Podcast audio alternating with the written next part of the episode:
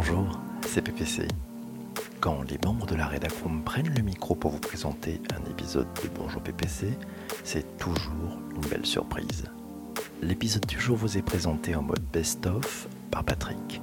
Je lui laisse le micro. Bonjour, je suis Patrick, alias Massio, Massio Geek. Nous employons tous, plus ou moins, une novlangue, difficilement accessible au plus grand nombre. Dans l'épisode 47 de Bonjour PPC, nous abordions le sujet du cloud, du cloud computing. Dans notre vie professionnelle, dans notre vie personnelle, il est présent partout autour de nous. Il a changé à tout jamais l'infrastructure des startups. Mais ça y est, je suis dans la Novlande. Il est temps pour moi de laisser la place à PPC. Bonne écoute à vous. Ladies and gentlemen, this is a live signal. Le sujet du jour, quel est-il? Est-ce que vous en rappelez? Ça a été proposé, c'était, vendredi. C'était vendredi matin, aux alentours de croix de 7h54, quelque chose comme ça. Euh, c'est Eva qui a commencé à ressortir le sujet. Euh, ça s'appelle le cloud. Ça a été ouvert par Eva. Et puis ça a été un peu enrichi, bien, bien enrichi d'ailleurs, par Lily qui nous a proposé de traiter plutôt des clouds les clouds au pluriel. Nous allons parler aujourd'hui du cloud computing. Alors le sujet, ce sujet, c'est finalement un énorme sujet, c'est ce qu'on appelle la migration vers le cloud. Vous savez, c'est un sujet qui se dit de plus en plus d'entreprises, de plus en plus de collaborateurs d'ailleurs. C'est galère, c'est tellement galère les répertoires partagés quand on est en déplacement. Vous savez, sur les serveurs de l'entreprise, il faut aller sur le fameux haut de points, rechercher un document. Mais quand on est en déplacement, quand on est en mobilité, quelle galère, quelle galère. Eh bien non, c'est fini tout ça avec le cloud computing. Et puis, vous vous rappelez la galère s'envoyer des versions de PowerPoint ou de Word On ne sait jamais qui c'est qui a mis un jour la dernière version. On est en train de corriger le document et puis on s'aperçoit qu'en fait on a raté une marche, on a raté un email avec une pièce jointe très lourde qui venait bourrer sa messagerie. Et ben voilà, avec le cloud computing, fini toutes ces galères. C'est un truc à perdre du temps tout ça. Et ben avec les cloud computing, ben on va pouvoir gagner du temps euh, et donc en plus même avancer vers le travail collaboratif c'est pas mal, c'est une bonne chose. Alors et vous? Et vous qui êtes présent aujourd'hui, qui êtes présent ce matin, est-ce que vous utilisez ah, le cloud? Moi je pense que vous utilisez probablement le cloud peut-être tous les jours, même sans le savoir. Gmail, c'est du cloud, c'est du software as a service. Dropbox, c'est du cloud, c'est du software as a service. Slack, c'est du, c'est du cloud. Facebook, c'est dans le cloud. Twitter, c'est dans le cloud. Voilà, vous qui êtes aujourd'hui sur Twitter ce matin, vous utilisez le cloud. Et oui, c'est le cloud public. C'est le cloud euh, où vous êtes euh, finalement à distance et vous pouvez utiliser comme vous le voulez le, les services de votre application préférée.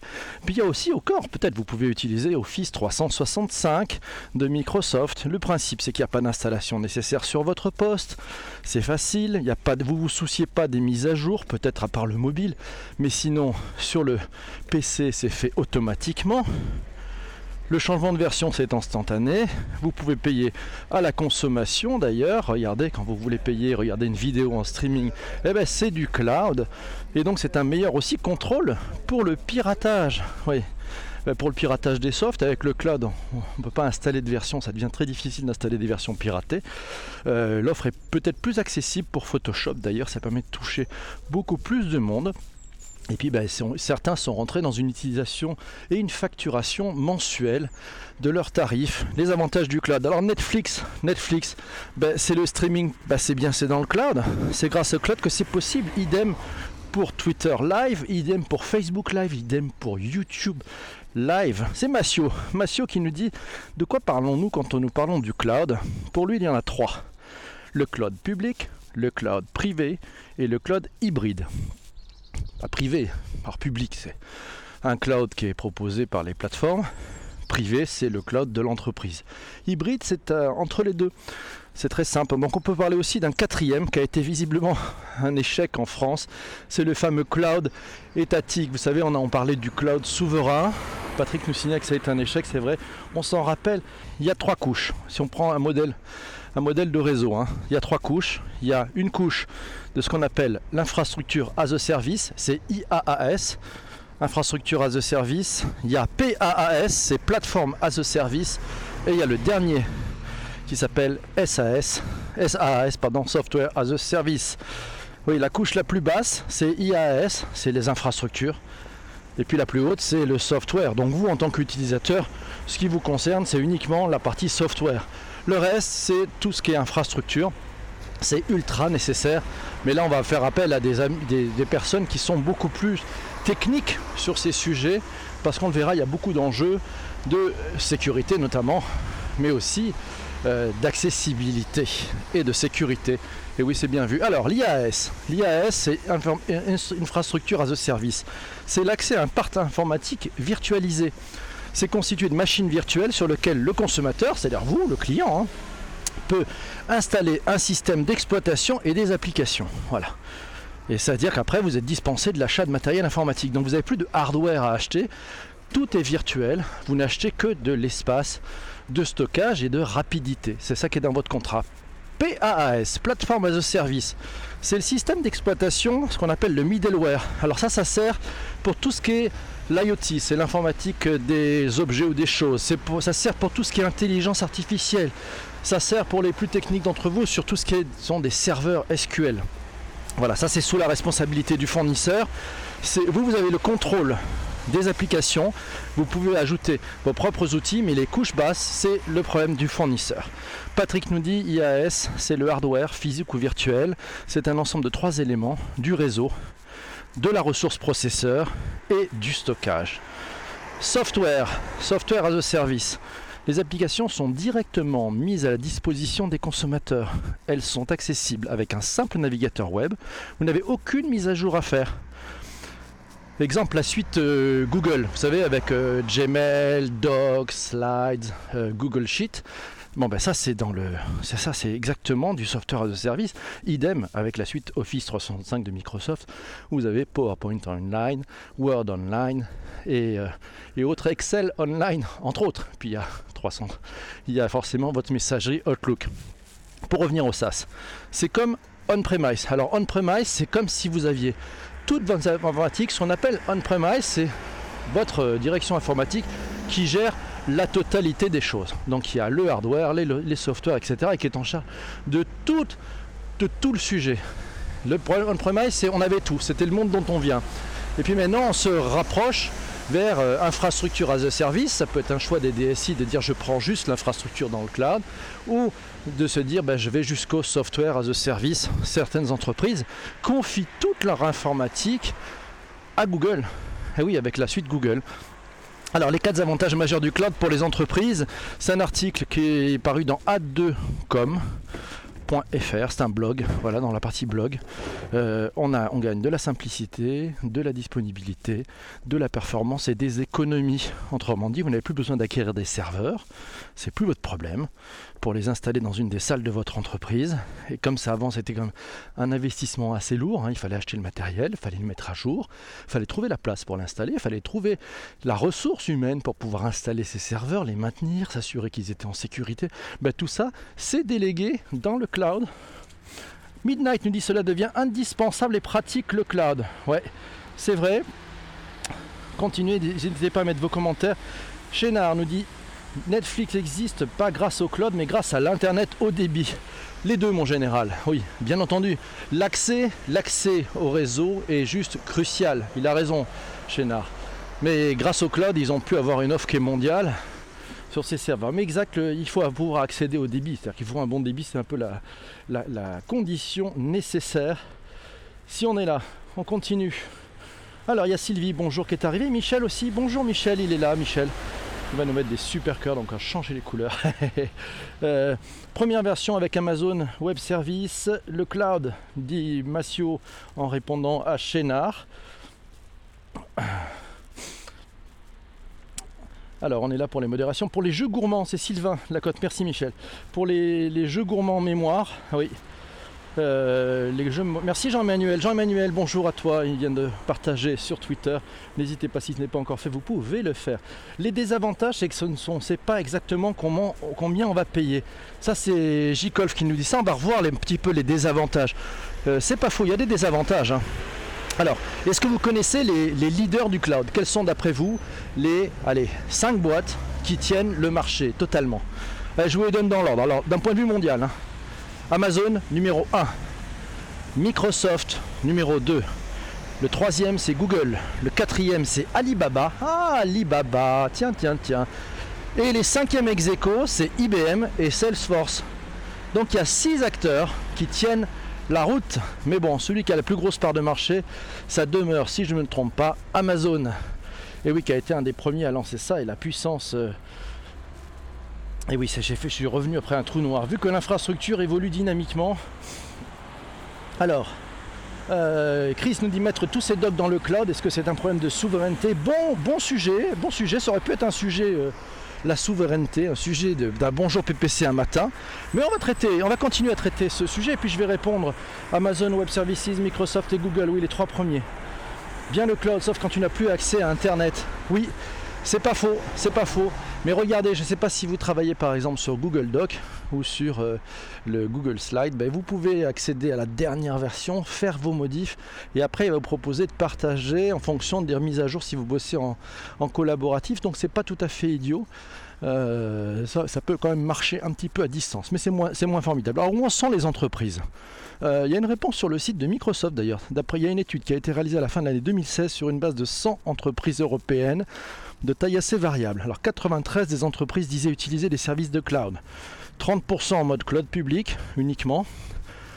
58% en mode hybride, public et privé, et 5% en mode cloud privé uniquement. Et on verra, je pense que là, et on verra si vous êtes d'accord avec ça, la tendance va être forcément dans l'hybride pour pouvoir faire en sorte que tout ce qui ne concerne pas des données sensibles soit dans le public et dès que c'est sensible, on va dans un cloud privé qui est à la main des entreprises. C'est quand même beaucoup plus facile. Euh, la RGPD, je pense, a fait faire de gros progrès là-dessus. Alors, Chénard nous pose la question qu'est-ce que le cloud farming? Euh, alors en termes de technologie cloud, le cloud farming c'est la mise à disposition des ressources hardware des machines en cluster. Là on devient hyper technique avec du high performance calculation ou encore les ressources graphiques. Oui, par exemple pour le minage de Bitcoin, il faut de la ressource. Merci Massio de nous avoir filé ce, petit coup de main. Alors, on se tape les forces et présences ou pas? Superbe solution dans le cloud, c'est Shadow. Shadow, c'est un PC gamer à distance, service français. Ouais, on va en parler de Shadow. Shadow, on peut en parler parce que c'était, on était sur le gaming. Euh, alors, quelqu'un nous parlait des principaux freins peut-être à l'implantation, l'implémentation du cloud. On va les traiter. Euh, Il y a une infographie que vous pouvez trouver sur, euh, internet. hein. Elle est très sympa cette infographie. Globalement, qu'est-ce qu'elle nous dit? Elle nous dit que les freins, pour 52%, les freins à l'implémentation du cloud, c'est l'inquiétude sur la sécurité des données. 33% c'est le budget ou les ressources qui sont limitées. 33% aussi c'est le manque d'expérience sur le cloud. Et oui, ça, si on ne pratique pas, c'est compliqué de comprendre. Actuellement en cours d'implémentation, 21% des entreprises. Et alors il y a une incertitude sur la façon de l'implémenter pour 20% des entreprises. Voilà. Bon, l'info- l'infographie est beaucoup plus précise que ça. Je vous conseille d'aller la chercher sur euh, sur votre navigateur préféré. Vous pouvez passer sur Quant, utiliser le cloud pour aller chercher cette information. On parlera peut-être du fog. Vous savez, c'était Cisco qui avait sorti cette logique de fog. Le fog, c'est ça d'après. Est-ce que c'est le nouvel Eldorado après le cloud? Mathieu nous dit le fog, c'est pas simple à définir. C'est une technologie intermédiaire entre l'Internet des choses, le cloud, réseau, le big data. C'est plutôt le brouillard, ce qui sera le mot de la fin concernant le fog. Merci. Cloud gaming, on en parlait. On parlait de Shadow. C'est Benjamin qui nous parle d'une superbe solution dans le cloud Shadow, un PC de gamer.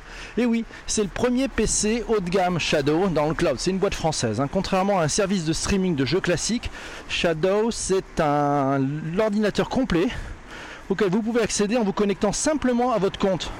Ça vous rappelle peut-être Steam pour, euh, pour les joueurs. Ça repose sur une infrastructure qui lie les data centers avec un shadow d'un côté et un écran de l'autre. C'est une solution qui est issue de développement unique au monde. Bravo la Frenchie, French Tech quand tu nous tiens. Voilà, à la fois pour les serveurs qui hébergent les composants, pour les, pour les technologies utilisées pour encoder et décoder l'image. Le but de Shadow, c'est simple, fournir une expérience identique ou meilleure que celle d'un ordinateur haut de gamme, local, en disposant de la puissance de calcul. Alors il faut quand même du bon débit, mais comment font-ils? C'est fort, hein ils mettent toute la puissance technologique. En fait, c'est, c'est plus un PC que vous avez, c'est une armée de serveurs pour faire des calculs et pour séparer les calculs. Je pense qu'on tient là une véritable pépite française. Est-ce de la green tech aujourd'hui le cloud? Ah, bonne question de Jean-Emmanuel. Je ne suis pas certain que ça soit de la green tech, quoique ça dépend de la façon dont on l'utilise. Si on l'utilise mal, c'est pas de la green tech. Si euh, la, preuve d'ailleurs, si on l'utilise bien, il y a une partie de green tech, puisque par exemple on va arrêter de s'envoyer des pièces jointes qui font des, des mégas et des mégas sur les, sur les emails par exemple, surtout si vous partagez la présentation avec 100, 200, 300 personnes. Voilà, donc ça c'est peut-être une solution. J'ai la tête dans les nuages, donc si je rajoute du cloud, mon Dieu, Sylvie, que se passe-t-il? Bienvenue à tous, il est, on, est, en train de parler de, d'un sujet important, ça s'appelle le cloud computing. Alors il est très riche, il est très dense. Le cloud pollue, selon Frédéric Bordage, qui est fondateur et directeur du site d'actualité du numérique et de responsable qui s'appelle Green IT. Le cloud a un impact environnemental très fort, car l'idée du cloud, c'est de déplacer ces données personnelles ou professionnelles au milieu de l'Internet, plutôt que d'accéder localement à ces données, comme on le faisait avant avec son disque dur. Le cloud nous incite à multiplier les équipements. Plus on ajoute des objets, plus on ajoute de l'empreinte environnementale. Allez donc voir le site Green IT, dont le fondateur s'appelle Fred, Frédéric Bordage. C'est passionnant. On a parlé du Green IT la semaine dernière dans Bonjour PPC. Et c'est vrai qu'on a appris beaucoup, beaucoup de choses. Un serveur est sûrement mieux sécurisé qu'un PC perso. C'est bien possible. Je continue à prendre. Le cloud va-t-il accroître ou diminuer la pollution numérique? C'est écrit, il y a peut-être un, risque effectivement, mais peut-être que le Green IT va venir mettre sa patte là-dedans. Bienvenue mes amis. Alors il est 7h52, on va continuer un tout petit peu avec ce sujet du cloud. On a, tiens, allez, Patrick, on va, ça va être le mot de la fin. Patrick nous dit un, jour le terme cloud disparaîtra, ça reviendra, ça, deviendra une commodité.